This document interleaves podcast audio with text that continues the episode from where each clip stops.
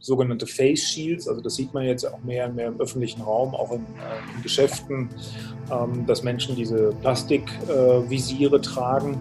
Und äh, da haben wir angefangen, weil es die nicht nirgends zu bestellen gab, weder die, die Masken noch ähm, diese Face Shields, die eben selber zu produzieren. Aber wir haben angefangen, uns damit zu beschäftigen, wie kann man sowas bauen. Haben da andere Teams mitgeholfen, ähm, Ventile und ja, Adapter und sogar eine Turbine zu drucken. Also alles, was nicht jetzt direkt da ist, können wir mal eben schnell produzieren. Das ist ja das Charmante am 3D-Druck, dass man was konstruiert und das dann direkt ausdrucken kann. Äh, manchmal dauert das dann zwar ein paar Stunden, aber im Großen und Ganzen ist das eine, ist eine tolle Technik, um kleine Serien zu machen. Medienwerkstatt Bonn. Podcast. Heute mit Lea Mühle. Hallo. Jetzt mit einem Blick in einen ganz besonderen Raum am Hochkreuz in Plittersdorf. Dort ist der sogenannte Makerspace zu finden. Es ist ein Ort, an dem man ganz viel experimentieren und tüfteln kann, mit Geräten, die man normal zu Hause nicht so stehen hat. Zum Beispiel 3D-Drucker. Davon hat der Makerspace 30 Stück. Damit kann man zum Beispiel eigene Lego-Steine drucken. Und vorher lernt man dann noch, wie das überhaupt funktioniert. Meine Kollegin Patricia Gussmann hat Peter Pröpper getroffen, ein Mitbegründer des Makerspace in Bonn. Von ihm wollte sie wissen, welche Idee hinter diesem Raum steckt und welche Ideen dort schon verwirklicht worden sind. Hallo Peter Pröpper, du bist ein Mitinitiator des Makerspaces in Bonn. Wir kennen uns, weil ich da selber auch mal mitgewirkt habe oder du mich angeleitet hast bei diesem Arduino. Und da wollte ich wissen, wie man Pflanzen bewässert mit diesem Mikroprozessor. dazu kommen wir gleich noch, was das überhaupt ist, ein Arduino. Aber erklär uns bitte von Anfang an, was ist der Makerspace und was kann man da alles machen? Mhm. Der Makerspace ist äh, wie viele andere Makerspaces auch an anderen Städten. Äh, wir haben es eben für Bonn gegründet, ein Ort, eine offene Werkstatt, wo man Leute treffen kann, die einem helfen, wie man äh, etwas bauen kann, wie beispielsweise deine Gießmaschine. Ähm, die zeigen, wie man programmiert, ähm, die wo man auch Maschinen äh, findet, mit denen man arbeiten kann. Also ähm, bei uns gibt es auch mal den Lötkolben, wenn man den braucht, oder ähm, eben ein Gerät, mit dem man Platinen herstellen kann, oder einen 3D-Drucker, ähm, um zum Beispiel ein Gehäuse dafür zu drucken.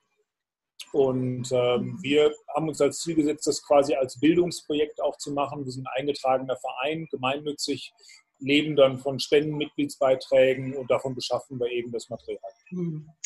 Und es richtet sich ja an alle Bonner, ne? an alle Altersstufen. Genau. genau. Und äh, wir haben jetzt gerade natürlich in, in, Zeiten von Corona auch geschlossen, ähm, einfach um die, die Ansteckungsketten zu unterbrechen. Ja. Und haben aber überlegt, können wir eigentlich irgendwas tun, um zu helfen? Und man, man musste ja befürchten, dass das Gesundheitssystem überlastet ist, dass es ähm, auch zu wenig Material, zu wenig Schutzequipment gibt, ähm, ja. angefangen bei den einfachen Atemmasken, ähm, mhm. auch über sogenannte Face Shields. Also das sieht man jetzt auch mehr und mehr im öffentlichen Raum, auch in, äh, in Geschäften, dass Menschen diese Plastikvisiere tragen. Und äh, da haben wir angefangen, weil es die nicht nirgends zu bestellen gab, weder die, die Masken noch äh, diese Face Shields, die eben selber zu produzieren. Und äh, haben da auch ein paar tausend von, von beidem, also sowohl den Mund-Nasen-Masken als auch diesen Face Shields hergestellt. Mhm. Bis wir dann irgendwann gemerkt haben, der Bedarf ist so groß, oder das haben wir relativ schnell gemerkt, ähm, dass da, da ergibt es Sinn, die, der Industrie zu helfen und denen zu sagen, mhm. was sie eigentlich tun sollen. Ich habe ähm, mit Bosch eine relativ große Firma gefunden, die eben auf Spritzguss gewechselt ist. Wir haben bis zu dem Zeitpunkt in 3D gedruckt, einige tausend Stück. Dann aber äh, in Spritzguss kann ich ein paar tausend Stück an einem Tag herstellen. Ah, Und ähm, so sind wir dann eben auf die Industrie gekommen. Und dann habt ihr auch noch so einen, so einen Griff, wo man die Türklinke genau. aufmachen kann, ne? Ja, wir haben anfangs viel überlegt, was, was kann helfen. Ähm, eine Idee war, muss man denn Türklinken anfassen oder kann man jemandem quasi einen, einen Griff äh, geben, mit dem man, ohne sich selber die Hand zu infizieren, eine Türklinke äh, berühren und bedienen kann. Mhm. Das war ein ja, ich würde sagen, ähm, gar nicht so wichtiger Artikel, äh, aber nichtsdestotrotz, wir haben es einfach mal ausprobiert. Ähm, das ja. war ein Produkt, was wir schnell erstellen konnten. Wir haben auch für diese Masken, die mit Gummibändern sind, da haben ja manche Leute dann diese Stehohren und ähm, finden das unangenehm, dass das Gummi die ganze Zeit da reibt, gerade wenn man den ganzen Tag äh, das tragen muss und nicht nur mal in ein Geschäft geht.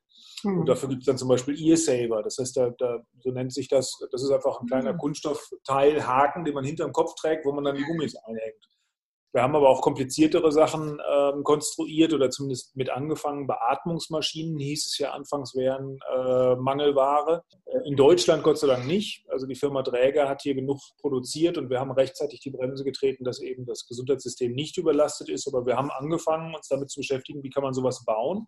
Haben da andere Teams mitgeholfen. Ähm, Ventile und ja, Adapter äh, und sogar eine Turbine zu drucken und ähm, haben dann aber festgestellt, Gott sei Dank brauchen wir das in der jetzigen Phase nicht, aber immerhin, wir haben angefangen. Wir werden aber im Makerspace, äh, habt ihr das gemacht? Angefangen? Nee, wir, haben, wir haben die äh, Produktion dezentralisiert. Alles also, bei Bosch, achso, ich dachte irgendwas nee, auch. Nee, nee, nee, wir, haben die, wir, haben die, wir haben 30 3D-Drucker derzeit und da wir nicht in, im Makerspace produzieren wollten, haben wir die mhm. auf die Mitglieder verteilt. Das ah, heißt, ja, jeder ja. hat zwei, drei mitgenommen und hat dann zu Hause gedruckt. Ah, ja, und ähm, für diese Beatmungsgeräte war das ja auch nicht, nicht, erforderlich, in größere Stückzahlen zu gehen, aber wir haben zumindest das, was in Italien geholfen hat, Menschenleben zu retten, hier reproduziert, um, wenn es denn notwendig gewesen wäre, ähm, auch damit äh, hier in Deutschland helfen zu können.